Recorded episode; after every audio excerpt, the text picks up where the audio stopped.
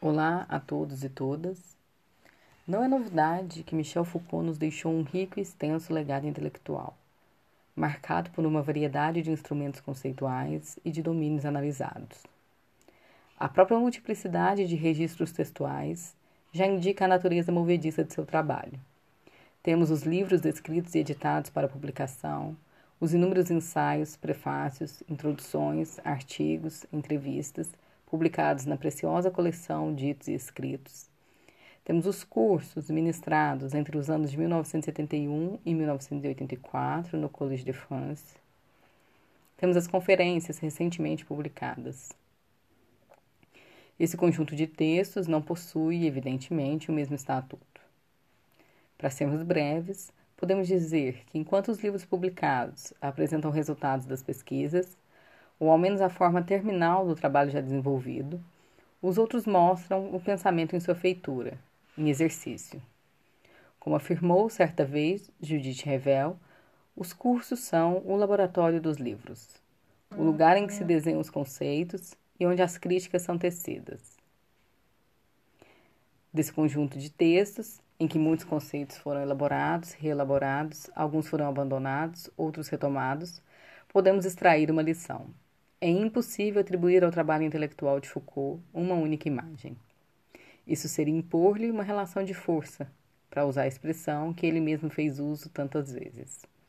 Seria querer fixar o que é móvel em sua própria constituição, retirando o caráter experimental e ensaístico de seu próprio pensamento.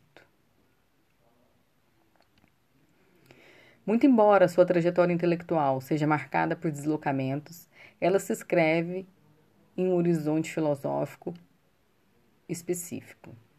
Esse horizonte é oposto às teorias fenomenológicas e existencialistas dominantes na cena intelectual francesa e representadas nas figuras de Sartre e Merleau-Ponty. Essas correntes, a fenomenologia e o existencialismo, se ancoram em dois pressupostos filosóficos, quais sejam o do sujeito originário, que assombra a filosofia desde ao menos Descartes, e o da, tota-, da totalização histórica, que tende a apagar as singularidades e os acontecimentos. Ao colocar o sujeito como instância única e originária para todo e qualquer conhecimento, e a história como o efeito correlato desse sujeito capaz de universalizar os acontecimentos, a filosofia acaba se tornando uma atividade encerrada em si mesma que não possui a relação com a historicidade e com o real. O problema identificado por Foucault nesses postulados é o de que eles acabam por afundar a própria filosofia em uma autorreferencialidade, em que ela afirma sua própria autonomia e atribui a si mesmo valores críticos intrínsecos. Ela esquece que é uma forma de discurso e que possui condições exteriores a ela mesma.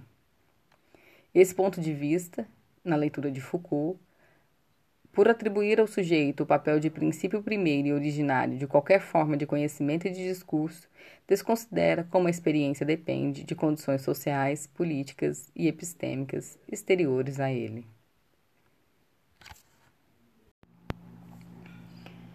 O projeto intelectual de Foucault, construído gradualmente ao longo de sua trajetória, inscreve-se em uma outra linhagem francesa que é a do pensamento crítico. Como ele mesmo sugere em um texto de 1978, escrito como introdução à edição inglesa de Um Normal e Patológico de Canguilhem, essa linhagem foi desenvolvida na França pelos historiadores da ciência, a partir da retomada do texto de Kant sobre o esclarecimento. Acredito que é possível, em um breve sobrevoo, perceber como seu trabalho, anterior ao momento desse texto, já estava inscrito nesse horizonte de um pensamento crítico. Se nos voltarmos, por exemplo, para a célebre obra de 1966, As Palavras e as Coisas, em que encontramos uma descrição das configurações do espaço do pensamento moderno, podemos ver como Foucault já entendia, ali naquele momento, como depois de Kant havia duas vias filosóficas. Uma, que, embora fosse cronologicamente posterior ao pensamento crítico, mantinha-se pré-crítica, à medida que não questionava as, as condições de possibilidade da experiência. Ela substituía o código cartesiano pelo ego transcendental. Trata-se, evidentemente, da via fenomenológica e de suas derivações. A outra linhagem, crítica era representada, ali naquele momento, por Nietzsche e pela literatura. Dois outros textos, escritos no começo da década de 60, reforçam a importância de Nietzsche e de alguns literatos para o desenvolvimento do pensamento crítico.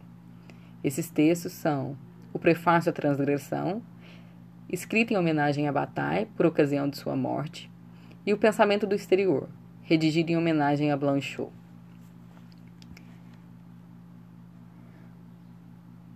Nesses literatos franceses, Bataille e Blanchot, fortemente influenciados por Nietzsche, Foucault encontra, ou melhor, formula a partir de sua leitura, a noção de experiência de dessubjetivação. Experiência de dessubjetivação nada mais é que uma forma de pensamento capaz de destituir a soberania do sujeito filosófico. No essencial, tanto Bataille quanto Blanchot fragilizam a forma clássica da subjetividade filosófica, caracterizada pela interioridade do eu penso, substituindo-a pela materialidade e exterioridade da linguagem, pela fala. Cito Foucault.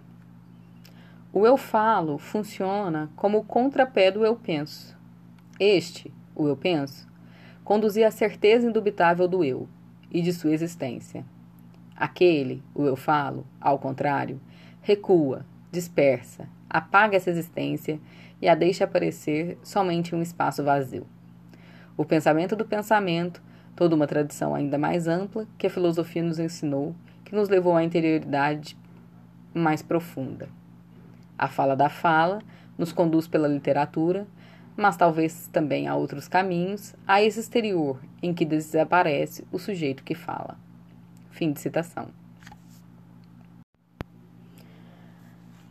A sugestão de Foucault é a de que, tanto para Nietzsche quanto para os literatos franceses, é na exterioridade da linguagem que se encontra o pensamento.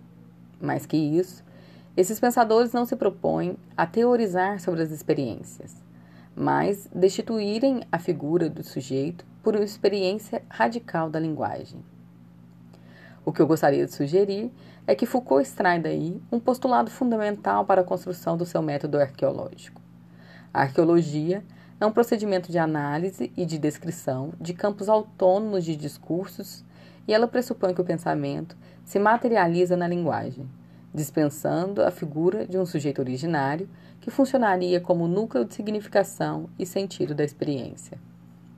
Foucault encontra um modo de analisar as experiências, isso é, o pensamento, que ao invés de ligar-se à interioridade dos sujeitos, volta-se para o espaço exterior em que elas se encontram.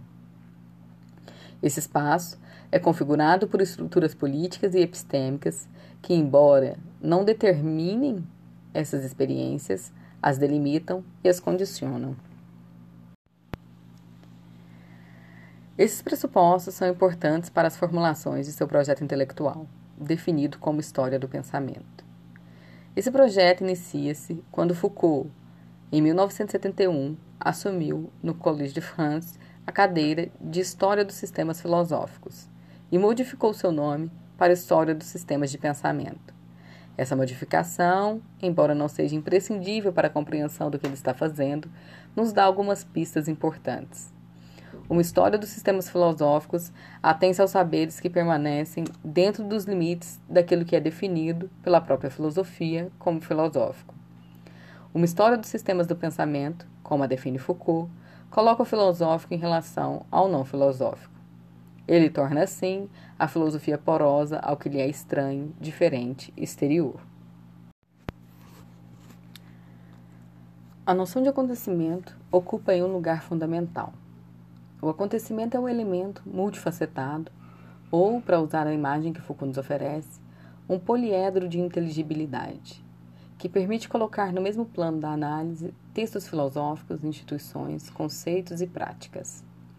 Para dar um exemplo, poderíamos nos voltar para os cursos proferidos no começo da década de 70, Teoria e Instituições Penais e a Sociedade Punitiva.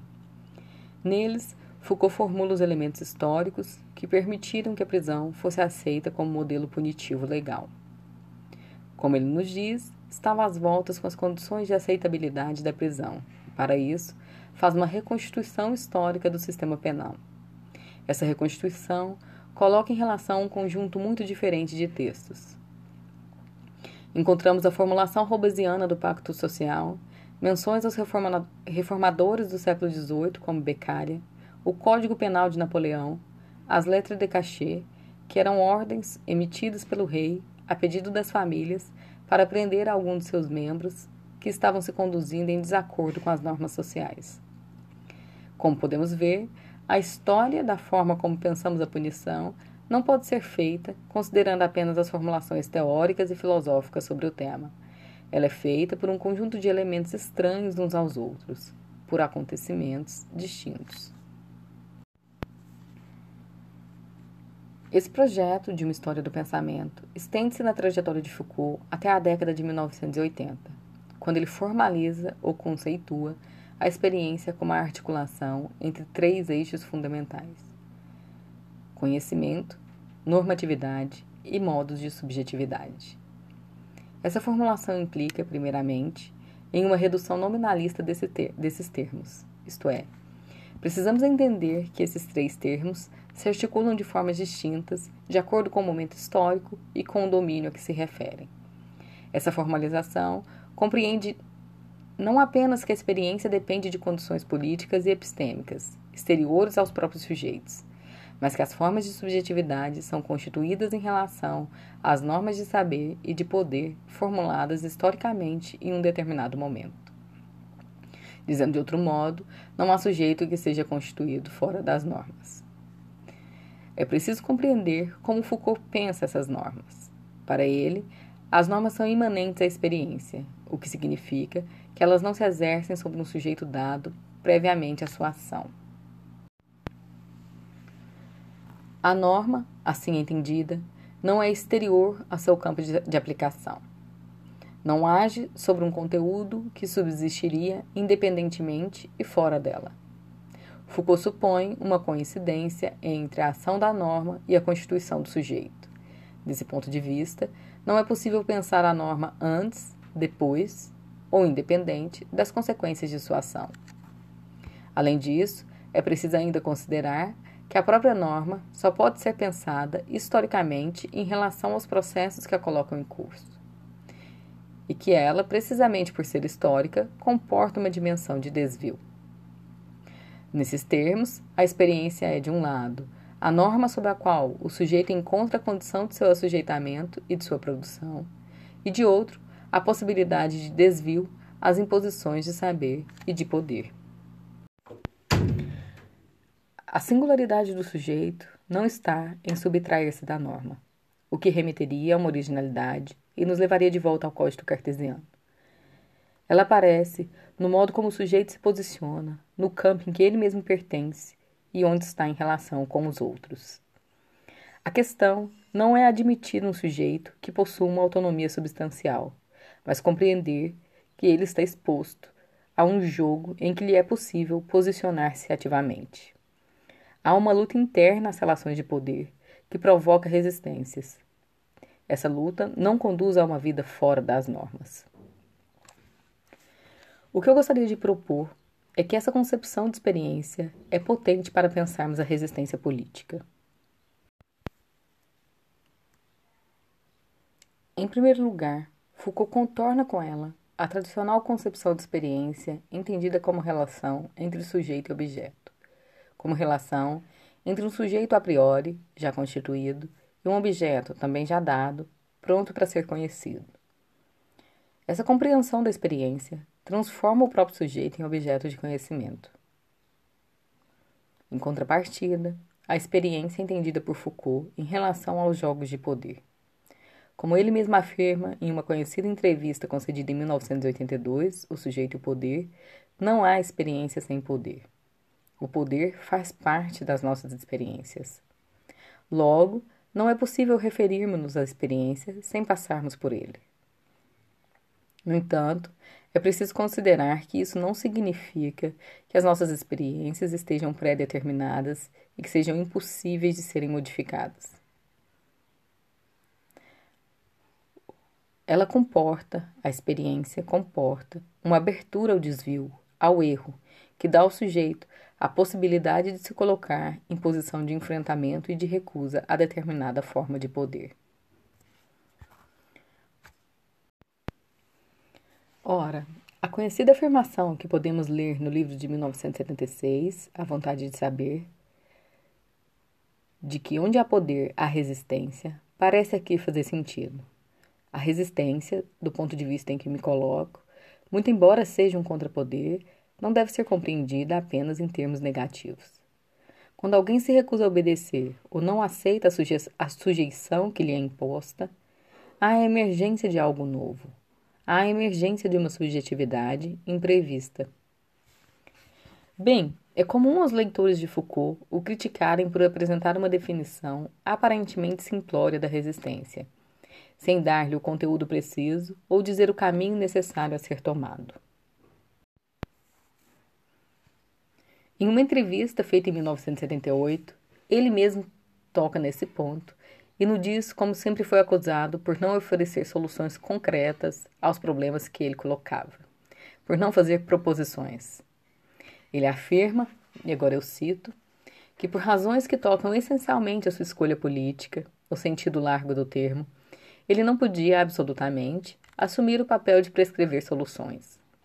O papel do intelectual, nos diz ele, não é o de fazer a lei, de propor soluções, de profetizar, pois nessa função ele apenas contribui para o funcionamento de uma situação de poder determinada que deve ser criticada. Fim de citação. É precisamente por isso, do meu ponto de vista, que a resistência comporta uma dimensão crítica.